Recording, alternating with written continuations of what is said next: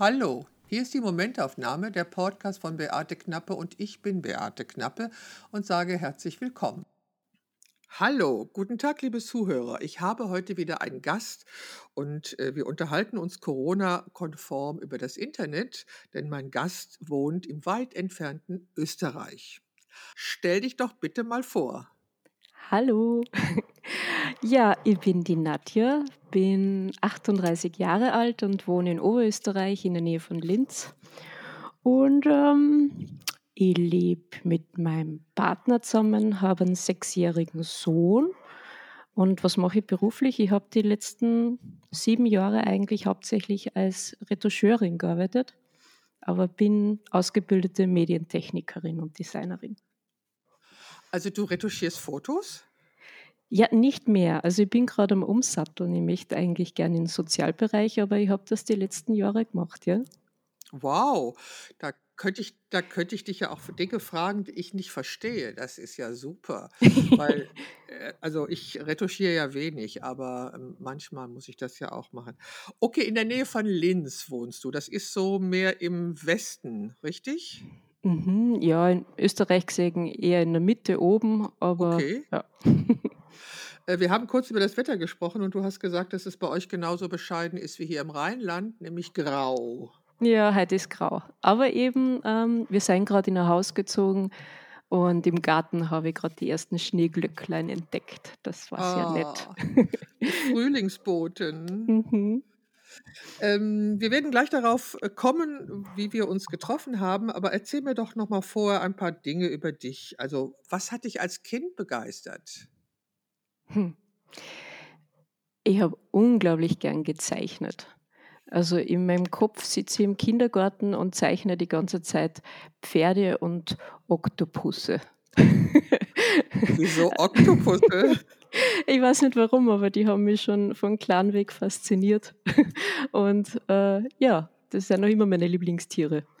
Und mein Sohn hat mich gerade vor kurzem gefragt, was, Mama, was sind deine Lieblingstiere an Land? Und ich habe wirklich ewig nachgedacht und mir ist noch immer keins eingefallen. Also die Wassertiere sind mir sehr angetan. Okay, das ist ja schon mal was, die Wassertiere. Also es gibt ja diesen wunderbaren Film über einen, mein Freund der Oktopus, den kennst du wahrscheinlich auch. Na, den muss ich mal gleich aufschreiben. Kenne ich gar Also nicht. das ist ein, ein Film, das ist ein, der, der Mann hat den zufällig entdeckt und begleitet den und ähm, er- erlebt also spannende Geschichte und man kriegt dann plötzlich einen ganz, ja, man kriegt dann einen Zugang zu dieser Unterwasserwelt. Sag mal, was würdest du tun, wenn du unendlich viel Geld hättest? Wow. Warte mal, was würde ich da tun? Ah, ich würde mein ganzes Leben lang mit Ausbildungen verbringen. Also es gibt für mich nichts Schöneres, als neue Sachen irgendwie zu lernen und ich bin einfach sehr neugierig und das würde ich machen. Also ich würde wahrscheinlich auch arbeiten, weil ich ja einfach eine Freiheit habe, gewisse Sachen zu machen, aber ich würde mir die ganze Zeit Ausbildungen leisten. Okay. Das war voll schön. Kannst du dir ein Leben ohne Internet vorstellen? Hm, ganz für immer weg. Hm, na, also ich glaube, es ist voll schön auszusteigen aus dieser ganzen Bubble, aber es gibt einfach so viele Sachen, die nicht möglich waren, so wie wir heute zum Beispiel. Genau, ganz genau. Also es gibt da so klasse Sachen, wo man, also auch Social Media kann man auf sehr sinnvolle Art und Weise nutzen und nicht nur, ja, sage jetzt einmal als unter Anführungszeichen Zeitverschwendung, wie es oft abgetan wird. Ja, Ze- Zeitfresser, würde ich sagen. Ja, Also genau. äh, es frisst manchmal ganz viel Zeit, aber ganz genau, wir hätten uns nie getroffen, wenn es das Internet nicht gäbe. Und ich Mhm. habe dich oder wir haben uns bei Instagram entdeckt, weil wir uns äh, mit einem ähnlichen Thema oder mit dem gleichen Thema beschäftigen, nämlich mit dem Thema Brustkrebs. Mhm. Erzähl mir doch mal, in welcher Beziehung du zu diesem Thema stehst. Mm, Also die Beziehung hat 2018 begonnen, weil ich selber an Brustkrebs erkrankt bin. Und ähm, ja, ich habe äh, das Glück gehabt, dass bei mir die Therapien recht gut funktioniert haben.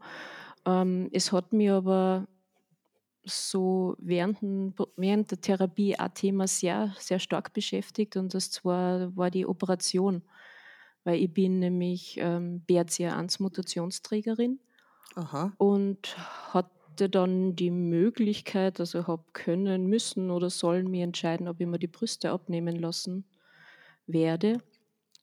Und dann gibt es da ja die Möglichkeit, sie wieder aufzubauen. Und diese Entscheidung ist mir so schwer gefallen und es hat mir so viel Hilfestellung gefehlt.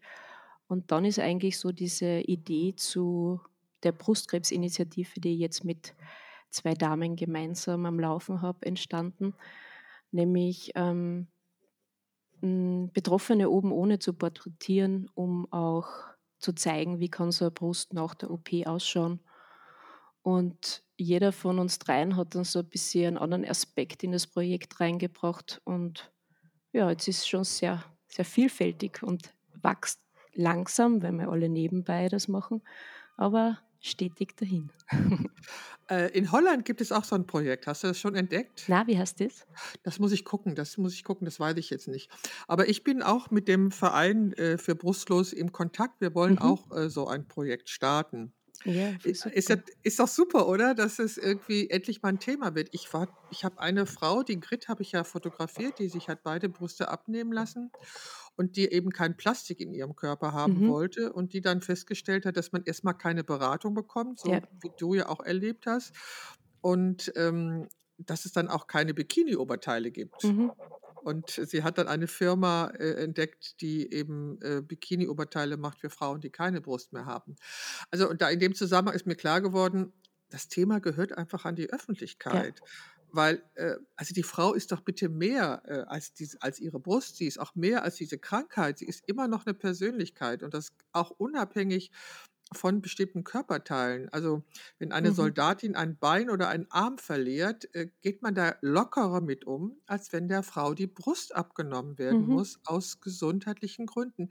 Das ist doch, also mir fällt kein besseres Wort an, aber ich finde das krank. Also diese Einstellung, verstehst du, das ist, Ja. das kann doch nicht sein. Also wie, also wie verkommen ist denn diese Gesellschaft, dass sie, ähm, dass sie also dass sie so reagiert darauf. Also gut, ich habe, ich hatte, ich hatte ein Adenokarzinom, Mhm. keinen Brustkrebs, aber ähm, als ich meine äh, Frauen, also meine äh, an Brustkrebs erkrankten Frauen porträtiert habe, war das für mich noch kein Thema. Aber es war schon erschreckend, wie viel, wie viel genetisch bedingter Brustkrebs es gibt. Mhm. Und ähm, also das, oh, also das finde ich schon wirklich ein etwas eigenartiges Thema. Nun gut, äh, Angelina Jolie hat sich die Brüste auch wieder aufbauen lassen und Mhm. war damit kein gutes Vorbild, weil das ja nie thematisiert worden ist, ob sie, äh, dass sie sich die abnehmen ließ, ist das eine, aber warum musste sie wieder aufbauen lassen? Naja, kein gutes Vorbild. Ich würde jetzt einmal sagen, jede Frau muss ja ihre ganz eigene Entscheidung treffen, ob Aufbau oder nicht Aufbau das Schwierige ist einfach, wenn die behandelnden Ärzte oder einfach das Umfeld versucht, dir irgendwas überzustülpen, was einfach gar nicht deins ist. Und für den einen passt es voll, wenn er sich zusätzlich auch noch den Bauch entfernen lässt und daraus Brüste modellieren lässt. Für den anderen ist das unvorstellbar. Der eine kann sich das voll gut vorstellen, dass er, dass er flach bleibt und jemand anders hätte da die ganze Zeit vielleicht ein Phantomgefühl und, und wird die, diese Brüste oder äh, einfach total vermissen. Und ich glaube, das ist es genau, was in dieser ganzen Beratung fehlt, weil es einfach sehr oft vorkommt, dass die behandelnden Ärzte selber eine Meinung haben und die auf die Person projizieren. Bei mir war es zum Beispiel so, dass ähm, ich, ich, hab, ich bin hin und her geschwankt zwischen bleibe flach, lasse ich mir nichts aufbauen oder Silikon, was für mich total interessant war, weil ich bin ja absoluter Antiplastikmensch, also ich bin ja sowas von Öko. und, aber irgendwie hat sich das dann ein bisschen relativiert, weil ich habe dann gefragt, kann ich, kann ich diese Silikonkisten einmal bitte angreifen? Ich möchte wissen, wie sich das anfühlt. Und dann hat der Arzt, das war so herrlich, hat er diese Silikonkisten hinter der Tür rausgeholt, weil sie es als Türstopper verwendet haben. und meine Frage war eben damals, wie fühlt sich das an und wie, wie viel haltet das aus? Wenn ich mir vorstelle, dass mein Sohn jetzt auf meine Brust drauf springt, wenn wir halt mhm. umeinander äh, teifeln, äh, platzt es dann gleich. Und es war einfach für mich so beruhigend zu sehen, dass die das als Türstopper verwendet haben und dass da zum Beispiel auch LKWs drüber fahren können über das Mhm. Ding und das ist heute noch immer. Genau, das waren so meine En Entscheidungen, also flach bleiben oder doch vielleicht Silikon probieren. Und das war einfach echt interessant zu sehen. Also ich habe, glaube ich, insgesamt sechs Ärzte gehabt, die da in den Entscheidungsprozess mit einbezogen gewesen sind. Und der eine hat mich die ganze Zeit versucht zu überreden, dass ich dass ich keinen Aufbau mache und dass ich dass ich, ähm, flach bleibe und das andere erst später irgendwie mache. Und die plastischen Chirurgen, denen habe ich gesagt: „Hey, könnt's mir nicht einfach eine schöne Männerbrust machen?“ Also nicht dieses Gewurschtle, wie es leider oft bei Frauen ist, wenn sie, Mhm. äh, die Brust abgenommen kriegen haben, sondern einfach eine schöne, flache Brust, so wie es bei einem Mann ist nach einer Transgender-Operation. Da haben sie mir auch mal groß angeschaut. Und das ist einfach das, glaube ich, was fehlt, dass mehr drauf geschaut werden sollte, was ist die passende Variante für die und dass da in die Richtung hin beraten wird und da Angebote gemacht werden. Ja. Ich ich danke dir sehr für deine differenzierte Darstellung. Ich sehe es ja auch so. Ich hatte, äh, bei meinem Krebsprojekt auch die ein oder andere junge Frau, die froh war, dass sie, nachdem ihr die Brust entfernt worden ist, sie endlich einen Busen bekommen würde, für den es sich lohnt, Wäsche zu kaufen. Das habe ich auch voll verstanden. Also, ich bin natürlich ganz deiner Meinung, dass, äh, man das Ganze differenziert betrachten soll und, äh, dass man auch aus Körperfett sich einen Busen machen lässt. Absolut in Ordnung. Was mich einfach wirklich ärgert oder aufgeregt hat, war, als ich erfahren habe, dass die also, die Ärzte, die Grit getroffen hat, die waren ja davon überzeugt, dass das nicht geht. Die Mhm. haben sie ja nur davon überzeugen wollen, dass sie sich doch bitte wieder einen ja. Busen machen lässt. Das finde ich so. Also, das äh, das diese einseitige Beratung, das stört mich Voll. einfach. Es ist ja witzig, ich habe gerade gestern mit der Grit ein Gespräch gehabt, weil mit ihr, äh, einen Austausch haben wollte zu ihren äh, zu ihrer Initiative, zu ihrem Verein. Und dann haben wir auch noch mal drüber geredet. Ich meine, es ist ja Wahnsinn, was die Ärztin damals zu ihr gesagt hat. Mhm. Äh, wie war das? Sie wollen ja nicht von einem Picasso verlangen, dass er ein Richtig. Strichmännchen malt. Also Richtig, das genau, das habe ich auch im Kopf wieder Halleluja. gehabt. Ja, Äh, genau. ja. Also, ich ist doch unmöglich. Also, Na. das ist doch das geht doch nicht so was, ne? Also Ich meine, das und es geht ja wirklich so weit. In Amerika hat's eine Patientin gegeben, die hat gesagt, sie möchte flach bleiben. Das war so ausgeredet und dann hat der, ähm, Chirurg ihr einfach gegen ihren Willen Brüste gemacht und sie ist aufgewacht Nein. mit Brüsten, weil er Nein. sich einfach nicht vorstellen hat können, ähm, dass dass sie das wirklich will und dass sie ihm sicher dankbar sein wird, wenn wenn er das jetzt macht, weil sie sich dann in 2, 3 Wochen eh ganz glücklich damit fühlen wird, so auf die Art. Also, das ist einfach so was von absolut übergriffig und absolut einfach gar nicht gar nicht na, Es geht geht gar nicht. nicht. Gen ja, Mhm. genau. Und das ist eben aber die männliche Sicht auf die Welt und Mhm. darum darum finde ich das finde ich es unglaublich wichtig, dass man wirklich in in ja, auch in Porträts zeigt, äh, auch die Schönheit der Frauen Mhm. zeigt und und auch unabhängig davon also, ich mag natürlich Brüste auch und ich fotografiere unglaublich gerne Brüste bei meinen Aktshootings. Die Mhm. darf ich ja alle nicht zeigen. Da gibt's ja diesen Nippelalarm bei Mhm. Instagram. Ja. Aber, ähm, ich ich fotografiere auch diese Rundungen wirklich gerne bei einer Frau. Und ei Mhm. eine schwangere Frau, äh, ist für mich, äh, so voller Rundungen, dass ich nicht aufhören kann, sie zu fotografieren. Das ist so. Aber ich finde in dem Fall genau, geht es darum, was die Frau will und dass man sie wirklich berät. Und also, ich erinnere mich dran, in den in den 70er Jahren gab's hier in Deutschland wenigstens äh, eine Beratung. Wenn du ungewollt schwanger warst, dann hat man dich in alle Richtungen beraten können. Mhm. Das gab's, äh, sehr kurz wahrscheinlich nur, aber das gab's.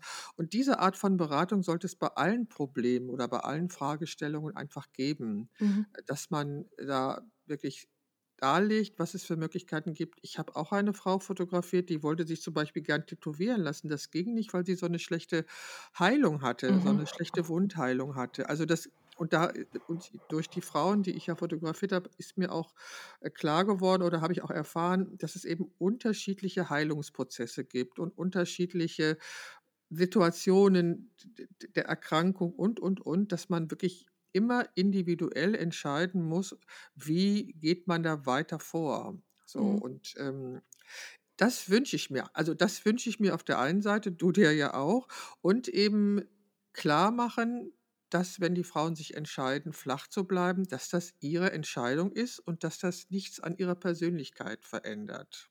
Ja, genau. Darf ich fragen, wie du dich entschieden hast? Ähm, ich habe mich dann ähm, für einen Aufbau mit Silikon entschieden und ich habe mich auch dafür entschieden, also es ist ja so, je mehr Gewebe du wegtust, desto weniger Risiko hast dann wieder zu erkranken. Ich habe mich dann dazu entschieden, aber dass ich unbedingt meine Brustwarzen erhalten will. Also das Mhm. war, wenn ich flach geblieben war, hätte ich sicher eben darauf bestanden, dass ich meine Brustwarzen nach wie vor haben will, wenn es denn gegangen wäre. Und das, da habe ich mich einfach auch gar nicht informiert. Ich bin normalerweise eine Patientin, die sehr, sehr gut aufgeklärt sein will, die sich sehr viel informiert. Aber da habe ich gar nicht irgendwie nachgelesen, wie viel Risiko es da ist, diese Brustwarzen zu erhalten, weil ich einfach gewusst habe, ich will meine Brustwarzen. Mhm. Und das war dann halt leider so, dass die immer dann ähm, nach ein, zwei Wochen ähm, leider abgestorben sein. Also die waren einfach nicht gut durchblutet, weil es ganz klar ist, es ist eine riesige Wundfläche und es bleibt ja einfach nur ganz ein dünner Hautmantel stehen, wo, wo überhaupt eine Blutversorgung möglich ist. Und da habe ich dann noch einmal nachoperieren, also ich nicht, es wurde noch einmal nachoperiert und da sind wir dann eineinhalb meiner Brustwarzen mit einem Transplantat von der Leistengegend ersetzt worden. Da habe ich sehr getrauert. Mhm. Es ist so witzig, weil meine, jeder, es gibt halt einfach Leute, die sagen, hey, weg mit die Brustwarzen, je weniger Risiko, desto besser. Aber man hat, jeder hat so seine Mhm. Präferenzen, Körperstellen. Und ähm, aber jetzt bin ich auch jetzt in, in, in, im Reinen. Das Einzige, wo vielleicht auch wieder Aufklärung gefehlt hätte, obwohl ich mir wahrscheinlich in dem Moment ja gar nicht anders entschieden hätte, ähm, dadurch, dass mir die Haut dann vom Leistenbereich, also knapp neben, neben der Schambehaarung entnommen worden ist, da wo normalerweise der Bikini aufhört, Mhm. habe ich dann, ähm, es ist eine Kopfgeschichte, ich habe eigentlich Schambehaarung auf meine Mhm. Brustwarzen gekriegt. Und das ist etwas, ja, mittlerweile kann ich auch drüber lachen. Also im ersten. Moment war ich mir einfach gesagt, hä? Aber Ja. es war wirklich so, ja geil, jetzt habe ich Schamhaare auf meiner Brust. Aber es ist so lustig, das hat sich dann irgendwie relativiert, weil ich habe mit meiner Krankenschwester darüber geredet und mein ursprünglicher Wunsch war ja eigentlich, eine schöne Männerbrust zu kriegen. Und dann habe ich Mhm. mir gedacht, na siehst, jetzt habe ich auf der Brust, also habe ich die Männerbrust auch gekriegt. Ah, Also, ist, also äh, du bist ja noch eine junge Frau. Ich war ja schon, also mein Adenokarzinom war 2019. Das heißt, äh, das ist halt auch ein Unterschied, wie alt man ist, wenn einem sowas passiert. Und die Frauen in meinem Projekt waren ja auch alle relativ jung. Das Mhm. heißt, sie standen ja in der Mitte ihres Lebens. Und ähm, die eine hatten noch einen Kinderwunsch, die andere hatten schon Kinder. Also da hängt ja unglaublich vieles Mhm. dran. Und ähm, ich, ich hatte jetzt das vorletzte, genau, ich hatte eine Fotografin, die auch Brustkrebs hatte, war ein Podcast und davor war es eine Frau, die ist mir aufgefallen, die- der Account heißt 100 Hüte, weil, das hat sie dann erzählt, ähm, sie hat ihre Freunde und Familie informiert, wie es ihr geht und um die aufzumuntern, hat sie äh, sich Hüte kreiert und davon ein Foto gemacht. Mhm. Also das heißt, sie, die eigentlich Cheerleader gebraucht Ja, hätte, hat, äh, war der Cheerleader für die ja, anderen. ja. Wie bist du damit umgegangen, mit der Nachricht, ähm, es ist Brustkrebs? Also für mich war das auch ganz weit entfernt. Ähm, jetzt muss ich kurz da hinten ausschalten. Rucks. Für mich war der, das Szenario Krebs oder Brustkrebs irgendwie ganz weit entfernt. Also ich weiß, dass ich mir damals gedacht habe, jetzt muss ich irgendwann einmal bald meinen Frauenarzt fragen, ob ich mir die Brüste abtasten lassen soll und wann das mit der Mammographie anfängt. Aber in meinem Kopf hat man Brustkrebs erst so ab 40 irgendwann einmal gekriegt. Und ähm, ja, von dem her war es natürlich so, pff, okay, also so, ja, ganz weit entfernt. Und dann war es halt so ein Zeitpunkt, wo wir uns eigentlich gerade dazu entschlossen hätten, ein zweites Kind kriegen zu wollen. Und das war dann so eigentlich auch also gar nicht irgendwie, wie man sich denkt, die Angst vorm Sterben, die, die äh, generell alles, was die Krankheit mit sich bringt. Im ersten Moment war mir nur wichtig, aha, ich kann wahrscheinlich keine Kinder mehr kriegen, weil durch die Chemo wäre ich unfruchtbar. Das war mal das größte Thema. Mhm. Und gleich auf natürlich auch das Thema, wie mache ich das mit meinem, der, mein Sohn war damals noch zwei Jahre, also der ist einen Monat später drei geworden. Wie mache ich das, dass mein Kind da irgendwie unbeschadet durch das durchkommt? Weil mein erster Gedanke war, okay, Chemotherapie und sechs Monate Chemotherapie.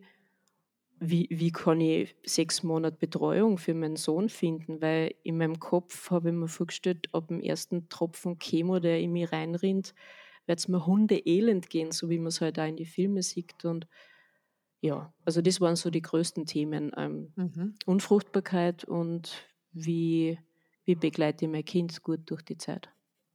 Mhm. Aber das hast du irgendwie gemeistert. Ja, das hat gut funktioniert.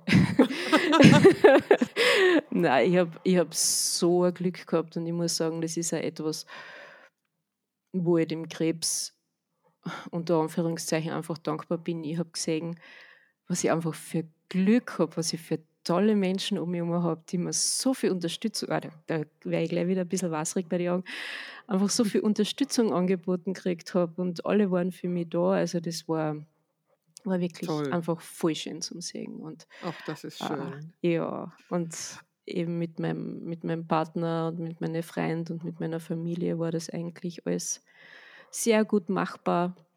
Und und ich habe natürlich auch eine Psychoonkologin befragt, die war auch super, die hat mit den krebskranken Kindern ähm, bei mir im Krankenhaus gearbeitet, war deswegen auch sehr ähm, fit in dem Thema und da habe ich mir nachfragen können. Also ich habe schon gewusst, wie ich es machen will, also dass ich ehrlich und offen und in ganz leicht verständlichen Worten eben das auch erklären will meinem, meinem Sohn. Und die hat mich dann auch immer bestärkt in dem, wie ich es mache. Und da habe ich einfach nachfragen können, passt das eh? das war wichtig. Wie gehst du mit diesen Nachsorgeuntersuchungsterminen um? Weißt du, das ist ganz witzig, weil ich habe ja, also ich bin ja als Selbsthilfegruppenleiterin aktiv und bin sehr viel auch in diese ganzen Facebook-Gruppen aktiv und, und äh, lies halt eigentlich, dass, dass diese Nachsorgetermine einfach von den schlimmsten Sachen sein und diese große Angst davor. Und ich weiß nicht warum. Also ich, ich denke mir immer, kann es jetzt nur Verdrängung sein oder ich weiß nicht, aber es fühlt sich absolut nicht nach Verdrängung an. Ich habe da, glaube ich, das Glück, dass ich erst Sachen wirklich, wenn es eintrifft, dann für voll nehme und vorher eigentlich nicht wirklich. Und ich muss auch sagen, ich fühle mich eigentlich ja wohl, wenn ich einen Nachsorgetermin habe, weil ich einfach weiß, okay, jetzt kriege ich wieder mein Pickerle und fertig. Dann weiß ich einfach wieder, okay, das passt. So. Also ich war sehr erschrocken, als ich plötzlich, als meine Frau, als sie plötzlich sagte, und dann sehen wir uns in zwei Monaten wieder. ja. Und da ist, da ist mir dann erstmal klar geworden, das ist jetzt nicht vorbei. Auch wenn mhm. die gesagt haben, der Krebs ist weg, es ist nicht vorbei. Ich war heute Morgen wieder bei meinem mhm. Vorsorgeuntersuchungstermin mhm. und ach, ich habe eine nette Ärztin, alles gut. Aber da ist mir eigentlich äh, erstmal klar geworden, dass es eben nicht vorbei ist. Auch mhm. wenn es das heißt, der Krebs ist weg. Bis dahin hatte ich einfach gedacht, jetzt ist alles gut, der Krebs ist weg und jetzt lebe ich mein Leben wieder weiter. Nein, man lebt sein Leben eh nicht weiter. Ähm, das verändert ja grundsätzlich was. Hast du denn noch irgendwelche Folgen von der Chemo und der ganzen Behandlung, unter denen du noch leidest? Oder? Mm, ich habe ähm, diese Polyneuropathien, also so halbtaube Finger, die mich bis jetzt eigentlich nicht wirklich eingeschränkt haben in meinem Alltag. Ich meine, es ist schon so, dass wenn ich jetzt dadurch, dass ich eben auch viel ähm, am Computer gearbeitet habe und retuschiert habe, ähm, einfach eine starre Handhaltung habe. Und da ist es schon so gewesen, wenn ich eine Stunde durchgehend den Stift gehalten habe, dass ich einfach, mh, mm, dass einfach die Hand immer mehr eingeschlafen ist mhm. und ich teilweise den Stift nicht halten habe können. Nur habe ich das große Glück, dass ich einfach selbstständig bin und mir das alles selber einteilen kann.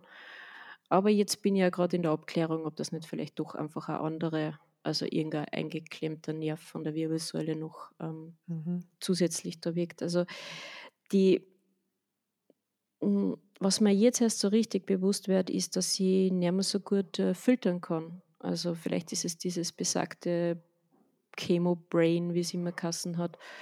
Ähm, wenn ich, also ich bin ein sehr geselliger Mensch und wenn ich mir jetzt so vorstelle, okay, ich koche gerade Abendessen, es ist gerade jemand zu Besuch, ich quatsch mit dem und dann laufen da noch drei Kinder umeinander und toben herum. Ähm, das war für mich vorher absolut kein Problem und seit der Therapie merke ich schon, ich, ich, es prallt alles gleichzeitig auf mich ein. Also da verstehe, zu ja. filtern und nur jetzt sich auf den Gesprächspartner zu konzentrieren, das geht fast nicht. Also da bin ich schon eingeschränkter. Und ich habe geglaubt, das kommt einfach daher, weil es da einfach während der Chemo doch eher isoliert, also eher weniger Kontakt gehabt hast und dass man sich langsam wieder an das gewöhnt. Aber jetzt ist doch schon, ich warte mal, jetzt sind es fast vier Jahre her und es ist eigentlich nach wie vor geblieben. Also Mhm. mal schauen. Äh, Vielleicht ist, ist man auch einfach sensibler geworden der Umwelt gegenüber nach so einem einschneidenden Erlebnis. Das denke ich manchmal. Mhm. Ja, das Also, kann gut sein. aber erzähl doch mal, wie, also Erkrankung ist das Mhm. eine, und erzähl doch mal, wie es jetzt denn zu dieser Selbsthilfegruppe und wie es denn überhaupt zu dem Fotoprojekt gekommen ist. Genau. Ähm, zum Das bin ich äh, ist es dazu gekommen, m, m, eine Freundin von mir, also eigentlich ja die Fotografin, für die hauptsächlich die Nachbearbeitung gemacht habe, die Ines Thompson, die habe ich damals gebeten und gesagt, hey, also ich habe ja einen Blog zum Schreiben angefangen.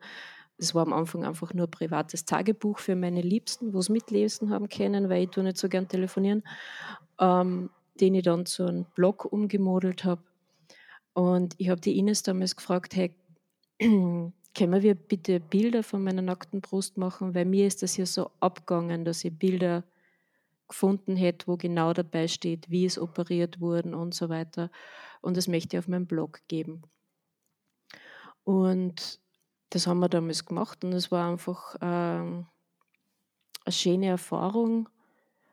Für mich war es, für mich hat es einerseits diesen Informationscharakter gehabt, dann aber auch dieses sich wieder in Situationen von der Krebserkrankung hineinfühlen und dem auch ein Bild, also eine Visualisierung zu geben, wie ich mich gefühlt habe in dem Moment.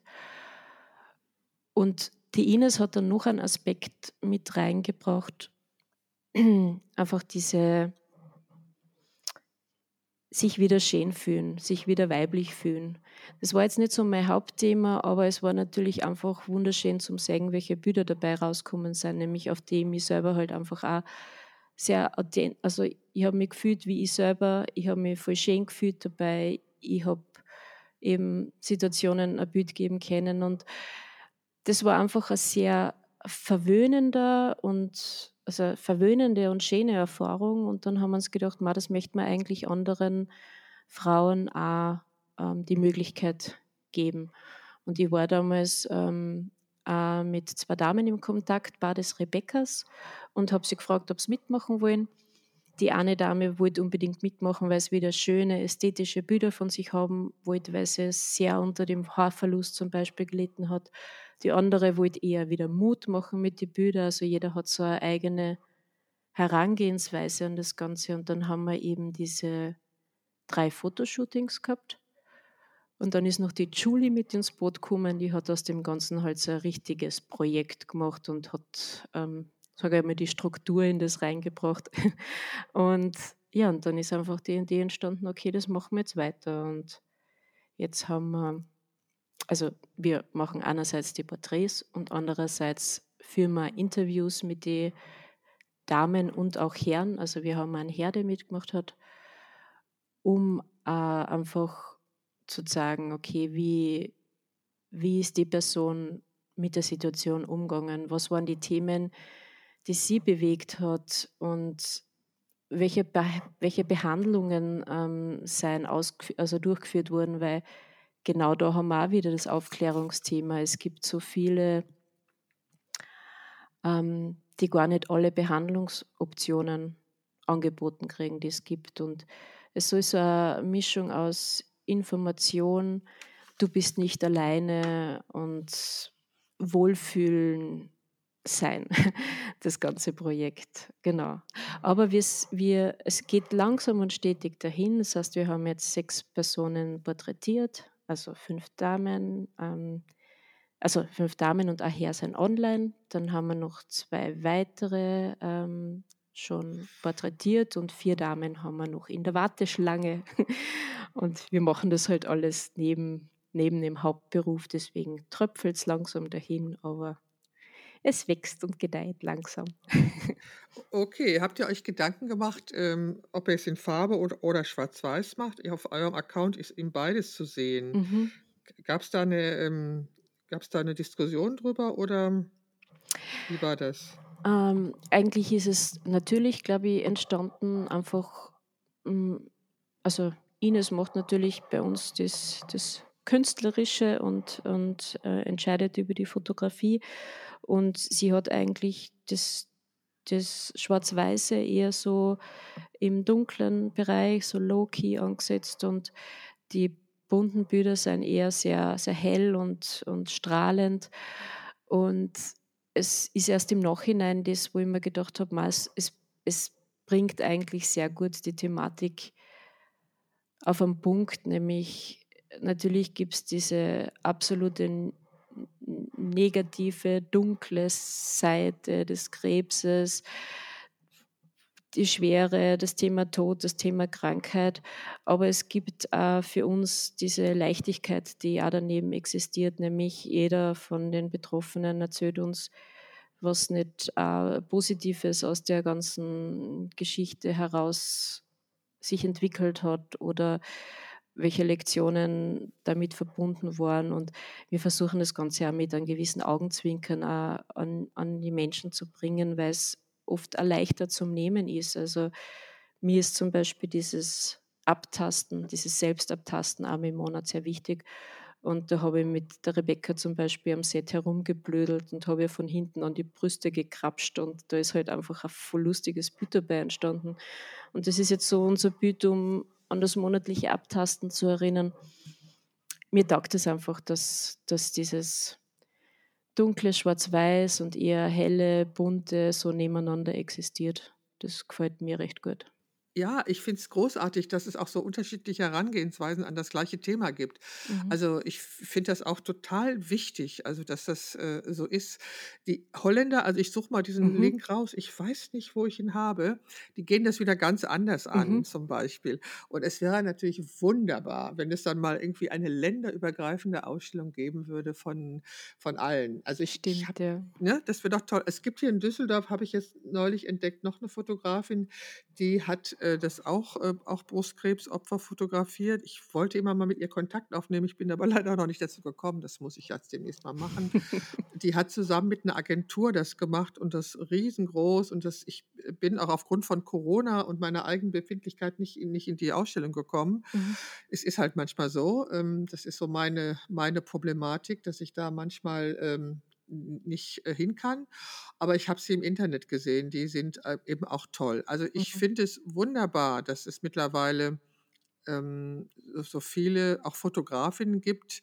Es gibt auch Fotografen, wobei ich da schon Sachen gesehen habe, die mir nicht so gefallen haben. Aber es gibt halt unterschiedliche Herangehensweisen an das Thema, aber wichtig ist, das Thema wird eben öffentlich. Und ich hatte ähm, diese Sachen, die Ausstellung äh, zur, zum, zu den Kunstpunkten. Das ist so eine, ähm, so eine Ausstellungsreihe hier in Düsseldorf, die wird organisiert vom Kulturamt. Da gibt es eben eine ganze Reihe von offenen Ateliers. Da gibt es auch so geführte Touren. Und der Bus kam auch bei mir vorbei und die Leiterin sagte, ach, bei dem Thema hätte sie ja etwas Angst gehabt, aber es wäre ja gut zu nehmen. Und da habe ich nur gesagt, ja, das wäre mir auch wichtig, weil ich würde nicht auf die Krankheit fokussieren wollen, sondern auf die Power und die Schönheit der Frauen. Mhm. Und ich denke, das macht ihr ja auch. Also indem ihr ähm, die, diese, diese farbigen, strahlenden Fotos ähm, sind ja auch genau, dass man nicht auf die Krankheit so mhm. fokussiert. Mhm. Und es ist immer eine Schwierigkeit, finde ich, äh, worauf legt man den Fokus? Und mir war es halt wichtig, auch ähm, auf diese Schönheit der Frauen in den Fokus zu legen. Und ich habe auch gerade das Bild gefunden mit den vier Händen, von, mit den zwei von hinten. ja, weißt du, das ist doch alles unglaublich wichtig, dass man das Thema also zu einer, in irgendeiner Form zum, als Eyecatcher macht, damit die Frauen, die betroffen sind, auch hingucken und sehen, dass sie nicht alleine sind. Das war mir ja auch wichtig, ähm, also dass die, weil ich glaube, das ist auch die hohe Qualität des Internets, dass wenn man da irgendwie ein bestimmtes Schlagwort eingibt, man googelt, dann kann man Sachen finden, die unglaublich hilfreich sind für einen persönlich und die Fragen beantworten, die äh, eben anders gelagert sind als diese reinen medizinischen Informationsseiten.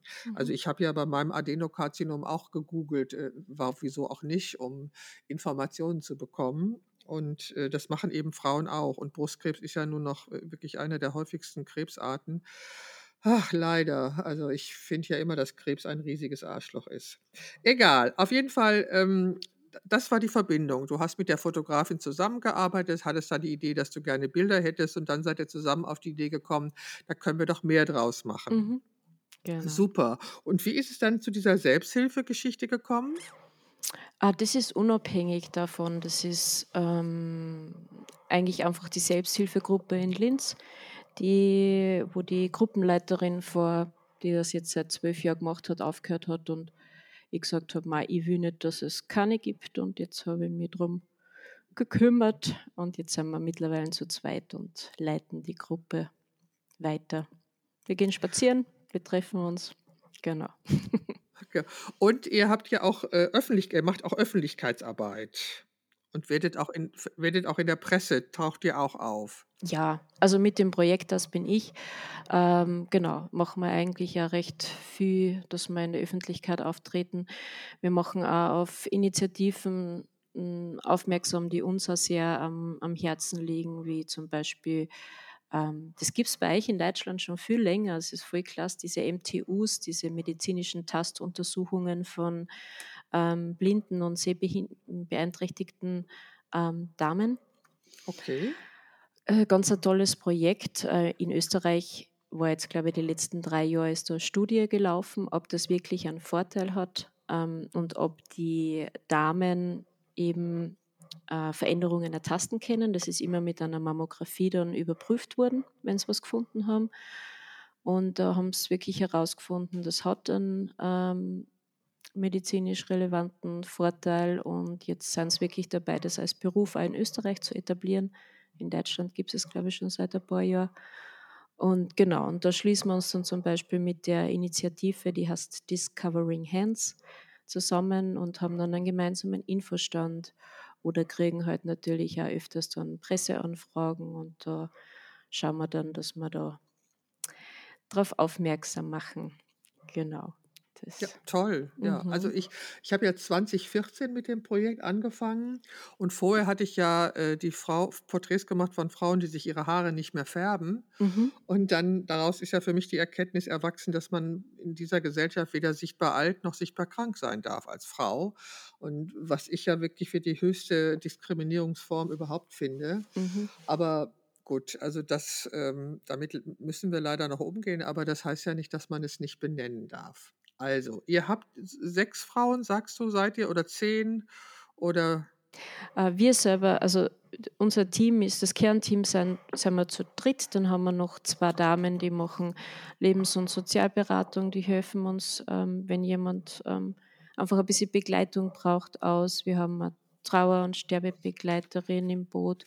Wir haben einen Webdesigner, also das Team ist groß, aber ähm, die Damen oder Herren, die mitgemacht haben, sind wir jetzt insgesamt sechs online, plus zwei noch nicht online, plus vier in der Warteschlange, also zehn, zehn äh, Damen, Herren lassen sich porträtieren und werden sicher im nächsten halben Jahr dann auch online sein. Und äh, was ist das Ziel? Oder habt ihr ein Ziel, Ausstellung, Buch? Mm, na, wir haben eigentlich noch keine Ausstellung und Buch jetzt angedacht. Das Ziel ist eigentlich einfach, dass man, wir sind jetzt eigentlich digital und in, in Pressemedien ähm, vertreten, sodass einfach äh, ja dass Betroffene einerseits den, den Zugang finden und sich informieren können und zeigen können, sie sind nicht allein, aber eben, dass man ganz stark eben auch auf die Früherkennung aufmerksam machen, weil eben je früher erkannt, umso genau. besser therapiebar. Genau, umso größer ist die Heilungschancen. Obwohl ja, wenn, genau, wenn es rechtzeitig erkrankt, äh, erkannt wird, muss ja keine Frau mehr daran sterben. Das ist ja der, glaube ich, der wissenschaftliche Erkenntnisstand. Mhm. Aber es geht wirklich um die Frühzeitigkeit, ja. Mhm. Aber jetzt, jetzt muss ich die fragen, weil ähm, so sind wir eigentlich zum Podcast gekommen. Wie bist du zum Porträtieren jetzt vom Brustkrebs-Betroffenen gekommen? Du hast gesagt, du hast das mit dem äh, nicht mehr Haare färben gehabt und bist dann wahrscheinlich auf diese Haarlosigkeit durch Brustkrebs Nee, äh, war, nee, es, oder? es, es war anders. Also Aha. ich hatte, ich hatte ja ein Ladenlokal, also mein Studio hatte ich in Flingern, in dem Stadtteil von Düsseldorf und gegenüber hatte eine Frau einen Klamottenladen. Mhm. Und ähm, irgendwann habe ich gehört, dass sie an Brustkrebs erkrankt sei und ihren Laden aufgeben würde. Da ist man erstmal schockstarre. Und dann sah ich bei Facebook Fotos, wie sie sich die ha ihre langen Haare abschneiden Mhm. ließ. Boah, dachte ich, diese Frau will nicht Opfer sein. Diese Frau will dem zuvorkommen, dass die Chemo ihr die Haare raus, äh, also ihr die Haare Mhm. ausfallen lässt. Dann habe ich gesagt, Renate, ich möchte dich porträtieren. Das finde ich so stark. Und dann dachte ich, ja klar, machen wir. Und dann habe ich äh, Renate fotografiert. Und während des Shootings dachte ich mir, es gibt da noch andere Frauen. Warum mache ich da nicht ein Projekt raus? Mhm. Und dann haben sich ganz, ganz viele Frauen gemeldet und dann kam ich irgendwann an den Punkt, da konnte ich nicht mehr, weil dann saßen Frauen vor mir, die waren jünger als meine Tochter Mhm. und hatten einen genetisch bedingten Brustkrebs. Und Kollegen sagten, sag mal, warum holst du dieses Thema ohne Not in dein Leben? Also ich war dann auch wirklich fertig. Und dann gab es einen Artikel in Mamma Mia, das ist so eine Zeitschrift hier, und dann rief mich eine junge Frau aus Bonn an, dass sie das gelesen hätte und sie würde gerne an dem Projekt teilnehmen. Dann habe ich gesagt, Anna, ich bin gerade an dem Punkt, dass ich nicht weiß, ob ich weitermachen soll. Ich gebe dir Bescheid. Mhm. Dann hatte ich einen Kunden, der brauchte Fotos für seine Homepage, der war so im alternativmedizinischen Bereich unterwegs. Der sagte, Frau Knappe, Sie müssen dieses Projekt weitermachen, weil das brauchen die Frauen. Die Frauen brauchen Fotos von starken, selbstbewussten, schönen Frauen, um die Krankheit anzunehmen. Nur wenn sie die Krankheit annehmen, kommen sie durch. Mhm. Ja gut, dann habe ich nachgedacht und entschieden, ich bin nicht betroffen, aber ich kann die Geschichte erzählen und wenn ich sie nicht erzähle, wer erzählt sie dann? Und ähm, dann habe ich weitergemacht. Und ich bin unglaublich froh, dass ich das gemacht habe, weil es mich natürlich äh, sehr demütig gemacht hat, festzustellen, wie alt ich schon bin, ohne diese Krankheit gehabt zu haben. Und als ich dann das Adenokarzinom bekam, reagierten einige Frauen und sagten, Beate, wir dachten, du wärst safe. Ja, habe ich gesagt, das dachte ich auch. also ähm, ich habe ja im Oktober, es war ja, es war ja eine Ausstellung, als auch Ausstellung konzipiert und im Oktober hingen die Bilder wieder und ähm, also die Reaktion der, der Besucher, das berührt mich immer noch und immer wieder. Und es sind jetzt drei Frauen aus dem Projekt sind tot. Mhm. Äh, die besagte Renate, die hat leider gepanschte Chemo bekommen. Mhm. Das heißt, der Krebs ist zurückgekommen und sie hat den erst besiegt. Und dann habe ich in Vorbereitung der Ausstellung im letzten Jahr, habe ich zufälligerweise entdeckt, dass sie gestorben ist im Sommer Okay. letzten Jahres. Und eine Freundin sagt, dass, ja, es wäre wirklich schlimm gewesen, der wäre so aggressiv wiedergekommen, der Krebs, es wäre wirklich ähm, nicht gut gewesen. Also Renate, die erste, ist leider gestorben und Anna, die, äh, die hatte ein zweites Karzinom im Rückgrat. Das hat man zwar dann nochmal, weil das verkapselt war, äh, operiert. Aber die, ihr Lebens, ich hatte zwei Kinder und der Vater ihrer Kinder hat mich dann mal angerufen oder geschrieben, dass sie gestorben sei. Und die älteste, die war schon über 70, ähm, die ist auch gestorben. Mhm. Also das ähm, hat mich schon sehr mitgenommen. Also das war so, aber das kann auch an meinem Alter, an meinem eigenen Alter liegen, dass das immer näher rückt auf irgendeine Art und Weise. Ja. Das hat mich schon ziemlich fertig gemacht. Ich glaube, das nimmt dann immer mit. Also ich kann jetzt auch nur sagen, von den ersten dreien, die wir waren, also die zwei Rebecca's, ist leider eben auch ähm, die jüngere Rebecca verstorben mit 30 Jahren. Und wir Hm. waren einfach in, in der letzten Lebensphase sehr, auch sehr involviert, weil die Rebecca sich noch ein, ein Fotoshooting gewünscht hat mit ihrer Kleinen. Also sie hat auch eine Tochter, die zu dem Zeitpunkt sechs Jahre alt gewesen ist. Und ah, es ist einfach, es, ich glaube, ob alt oder jung, es, es berührt einen unglaublich und es macht mich auch so demütig, weil wir waren in eins zu eins der gleichen Situation. Wir haben eins zu eins die gleiche Diagnose gehabt. Wir haben äh, beide Kinder im gleichen Alter gehabt und ich, ich habe einfach so Glück gehabt, dass bei mir die Chemo gegriffen hat und bei ihr nicht. Und du denkst einfach nur so, pff, also mhm. es macht dich einfach nur so, so demütig und das stimmt. Ja, und ich, ich glaube, da muss also, man sich schon wegbeamen, dass man das nicht betroffen macht. Ja, also das kann ich auch nur sagen. Ich, äh, also Demut ist genau das, was ich empfinde, weil ähm, ich weiß, ich werde dieses Jahr 72 so und mhm. das heißt, ich war also bis auf, auf die eine Dame, die Elke, die halt auch schon so alt war, äh, war ich halt 30 Jahre älter als alle betroffenen Frauen und bin bis äh, eben ohne diese Erkrankung durchgekommen. Da fragt man sich auch, du oder sagt man sich, du hast so ein Glück gehabt. Mhm. Das ist und es ist nur Glück. Also du kannst es ja wirklich, du kannst ja nichts tun, nichts dafür, nichts dagegen ja. tun. Ja. Es ist ja wirklich nur Glück, wenn es dich nicht betroffen mhm. hat. Und ja, also, und wie gesagt, als die Ausstellung im Oktober wieder hing, die mhm. Reaktion, mhm. also ich bin immer wieder selber beeindruckt von, äh, wenn ich diese Frauen sehe und die Besucher. Es kommt bei den Besuchern das an, was ich auch mit den Bildern sagen wollte, eben diese Schönheit dieser Frauen und diese, dass diese Glatze ihnen sowas, ja, sowas Buddhahaftes gibt, einfach ja. so. Und ähm, also ich bin, ich bin sehr froh, dass ich das Projekt gemacht habe. Und wie gesagt, ich äh, habe ja jetzt ein Konzept gemacht äh, zum Thema Brustlos, weil ich mhm. das eben ähm, nochmal wichtig finde, das eben auch nochmal ähm, klar zu machen, dass das auch eine Option ist und die bitte auch gesehen werden soll oder publiziert werden soll mhm. oder beraten werden soll. Bin mal gespannt, ähm, ob wir dazu, ob wir da zusammenkommen. Also ich, das Konzept steht eigentlich mhm. für mich und äh, ja, jetzt, ich habe jetzt gerade ein anderes Projekt angefangen, da geht es um meine Heimatstadt. Äh, du bist wirklich ein Wirbelwind, ha? Das ist unglaublich. also, no, es, ähm, ich lebe alleine. Ich habe zwar eine Tochter und zwei wunderbare Enkelkinder und die sind die große Liebe meines Lebens, aber die Fotografie ist mein Leben. Weißt du, wenn ich nicht fotografiere, kriege ich Entzugserscheinungen, ja. Äh, das geht gar nicht. Also Fotografie ist die größte Leidenschaft meines Lebens und ich, ich, also ja, ich, um in dieser Welt sein zu können, mache ich Bilder. Also das ist so.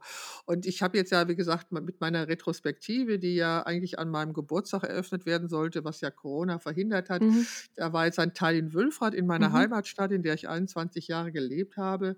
Und jetzt äh, habe ich ein Projekt angefangen, von dem ich aber keine Bilder zeige, bevor die Ausstellung hängt, ähm, zu dem Thema Wülfrath und seine Frauen, weil ich ähm, erkunden will, was habe ich noch für Wurzeln, für Verbindungen was gibt es noch für Heimatgefühle zu dieser Stadt? Mhm. Also für mich es ist ein ganz persönliches Projekt und es ähm, ist sehr spannend, weil ich aus dem Studio raus bin. Also ich habe ja die längste Zeit meines Lebens Reportagen fotografiert, dann habe ich jetzt zwölf Jahre ein Porträtstudio gehabt, sehe mich auch eigentlich als Studiofotografin und gehe jetzt wieder raus. Mhm. Und ähm, es ist unglaublich aufregend. Also das ist so, das ist ganz, ganz spannend so. Apropos Heimat, ist. Heimat für dich ein Gefühl oder ein Ort? Ein Gefühl. Ja. Okay.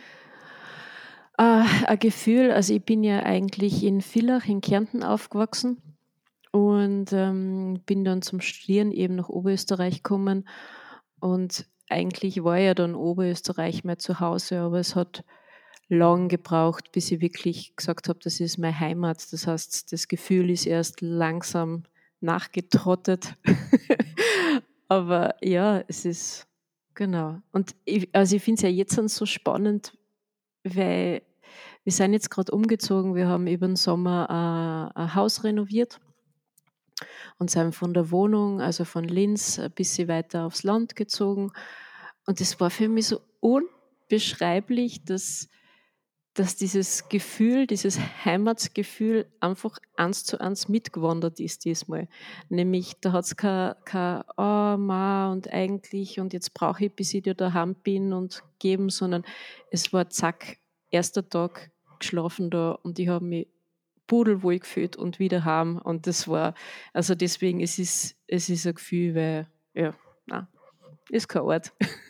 und ich, ich finde, es gibt mehrere zu Hause, also bei mir ist zum Beispiel so, ich, ich kann das nicht beschreiben, wenn ich nach Italien komme. Also ich habe einmal im Sommer in Italien gekönnt und ich war mit meinem Freund drei Monate wufen und haben wir auf, äh, bei so Mini-Bauernhöfe Olivenernte mitgeholfen und so.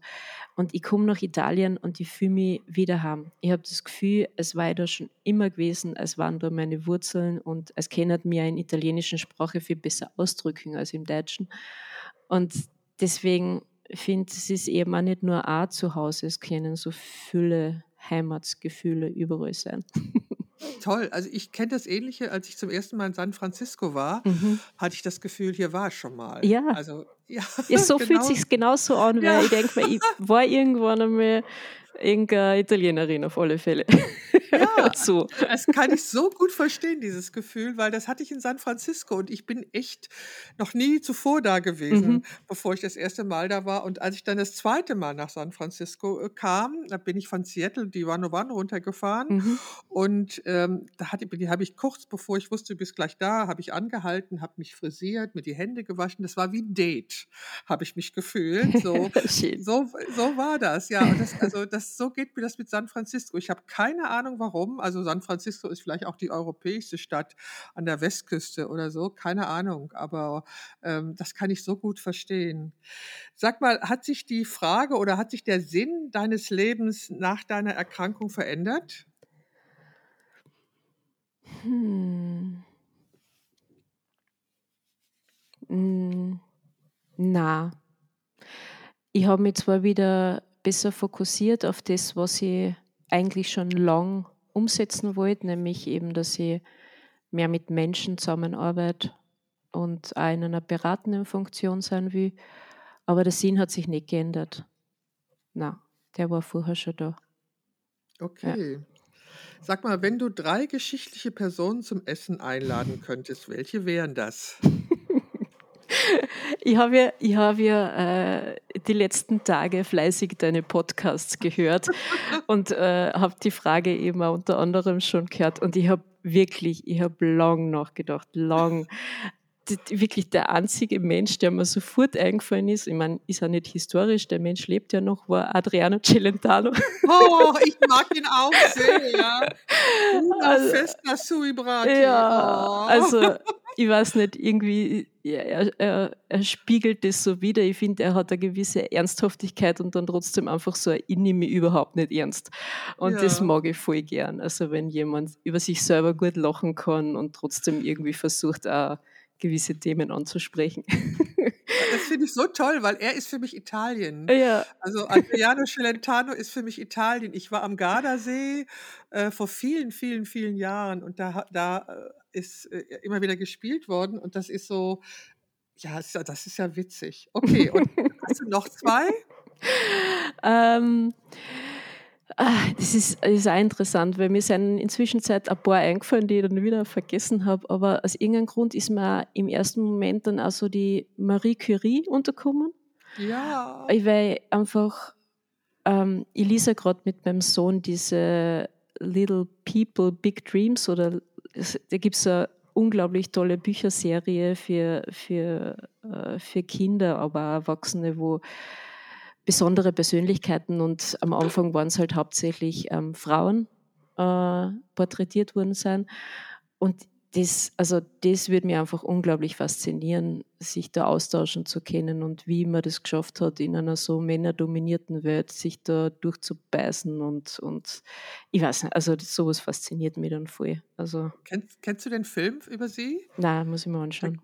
Es gibt einen sehr schönen Film über sie, wo auch mhm. gerade diese diese Männergesellschaft und wie sie das geschafft hat und so und, äh, ihre Lebensart durchgesetzt hat. Das ist war fand ich auch sehr beeindruckend. Ich finde sie auch sehr spannend. Mhm. Wie ich gucke gerade auf die Uhr, du hast gesagt, dass dein Sohn gleich nach Hause kommt, dann haben wir nicht mehr lange. Dann noch mal meine Fragen, wo es ein Entweder-Oder gibt. Mhm. Also, bist du eher ein Morgen oder ein Abendmensch? Mittlerweile morgen, früher total Abend. Lieber Wildcampen oder Luxushotel? Luxushotel. Was ist dir wichtiger, Theorie oder Praxis? Praxis. Die wahre Liebe oder ein Sechser im Lotto? Ah, wahre Liebe. was, was ist wichtiger, gesund oder lecker? Äh, äh, eigentlich lecker, aber mittlerweile habe ich schon den Dreh raus, wie beides gleichzeitig geht. Ah, wunderbar, ganz genau. Habe ich eigentlich schon erwähnt, dass ich deinen Dialekt unglaublich mag? Er hat Oh, für mich einen danke. wahnsinnigen Charme und es ist so, ja, äh, ich finde, äh, also Dialekt, finde ich, ist ja auch ein Ausdruck von Persönlichkeit. Und wenn man den pflegt, dann finde ich das total toll. Ich habe mich sogar an den sächsischen Dialekt gewohnt, gewöhnt, als ich vor 30 Jahren da äh, Frauen in Chemnitz porträtiert habe. Das war so im Zuge der Wiedervereinigung oder kurz davor bin ich nach Chemnitz gefahren, weil das die Partnerstadt von Düsseldorf ist und habe da Frauen porträtiert. Und der sächsische Dialekt ist wirklich sehr gewöhnungsbedürftig, vor allen Dingen für jemanden, der in Westdeutschland sozialisiert worden ist. Auch den mochte ich, aber deiner ist wirklich äh, sowas von charmant. Ich muss es einfach sagen. Ich weiß gar nicht, ist das politisch korrekt, wenn man solche Komplimente macht? Fällt mir gerade auf. Okay, man muss ja auch nicht politisch korrekt sein, aber es ist total politisch korrekt. Ich freue mich auf alle Fälle, danke. Ja, sag mal, was fällt dir denn äh, an anderen Menschen als erstes auf? Hm.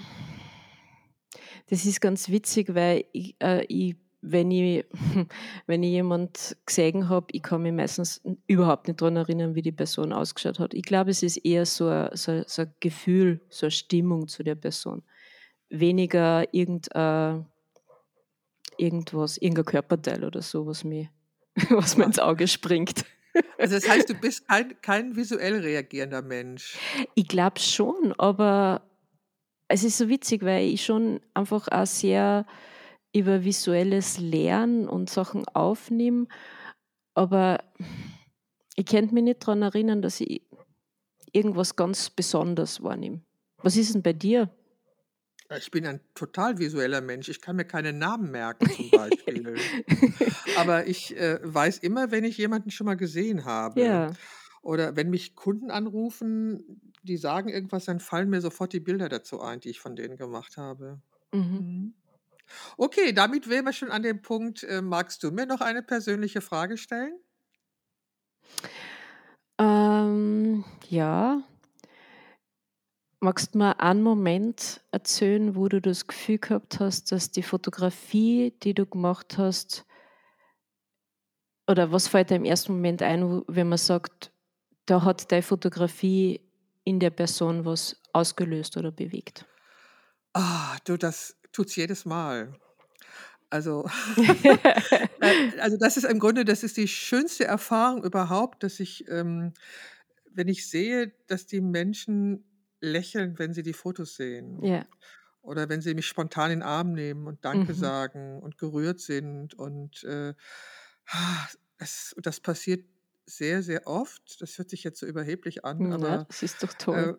Ja, das ist total toll. Das ist für mich äh, fast wichtiger als das Honorar, was ich dafür bekomme. Also ich brauche natürlich das Geld, weil ich verdiene mit meiner Arbeit Geld, aber Ja. Das ist mir unglaublich wichtig, dass das, äh, dass das Menschen was gibt und was schenkt und dass sie da was von haben. Also in der Form, dass sie gerne draufschauen und sagen, ach ja, und wunderbar. Und immer wenn ich die Fotos anschaue, so war ja das, ich hatte ja bei meinem Göttinnenprojekt, ähm, mit der hatte ich ja auch neulich einen Podcast und sie sagte, Beate, du hast mein Leben verändert mit den Fotos. Und dann habe ich mir dann nach unserem Gespräch nochmal die Fotos angeschaut. Ich habe immer vorher Fotos gemacht von meinen Dann Mhm. habe ich verstanden, was sie gemeint hat.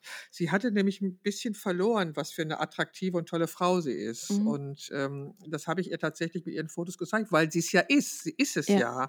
So und ähm, also das ist mir das Wichtigste, dass das passiert, dass die Menschen glücklich sind, wenn sie die Fotos von mir bekommen haben. Also das, und das passiert wirklich sehr, sehr häufig und das macht mich unglaublich glücklich. Das ist so, ja, das tut einfach richtig, richtig gut, tut das, weißt du, so. Und Mhm. ähm, auch die, also auch als die bei den Krebsfrauen, ich sage das immer, Krebsfrauen, also bei meinem Projekt, das hieß ja zuerst Fuck You Cancer und dann habe ich ja gemerkt, dass du mit Fuck You keine Reichweite bekommst und Mhm. jetzt heißt es ja, der Angst die Haare vom Kopf fressen und ähm, wenn ich diese Fotos veröffentlicht habe, haben die Frauen so viel Zustimmung und so viel Lob und so viel Ja. Anerkennung und so viel Wünsche bekommen. Das war so wie ein warmer Mantel, der sich um sie legte.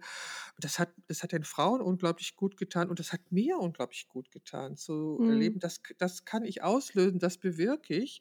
Und ähm, das gibt mir unglaublich viel. Also und ich also, ich habe selber ein Foto, ähm, das hat ein Freund, ein Kollege von mir mir und meiner Tochter gemacht, als sie hochschwanger ist mit Tilda, meinem zweiten Enkelkind. Mhm. Äh, wir wussten nicht, dass es Tilda wird, weil meine Tochter, obwohl sie Hebamme ist, sich das nicht sagen lässt, was mit was sie schwanger ist. Und ich hatte sie lange, lange, lange bekniet, dass ich endlich mal wieder Fotos von ihr mit mir haben wollte. Und das klappte halt quasi im Dezember und Tilda ist im Januar geboren. Und da haben wir ein Foto und das Foto liebe ich unglaublich, weil alle drei Frauengenerationen auf diesem Foto drauf sind. Also ich habe auch einen Enkelsohn, den finde Ja. ich auch großartig, aber das, eine Enkeltochter ist halt nochmal was anderes. Und ähm, das, das Foto, das gibt mir auch unglaublich viel, wenn ich mir das angucke. Und ich hoffe, hoffe sehr, dass äh, das auch bei meinem Enkelkind diese Wirkung haben wird, wenn sie mal Hm. alt genug ist, sich das anzugucken.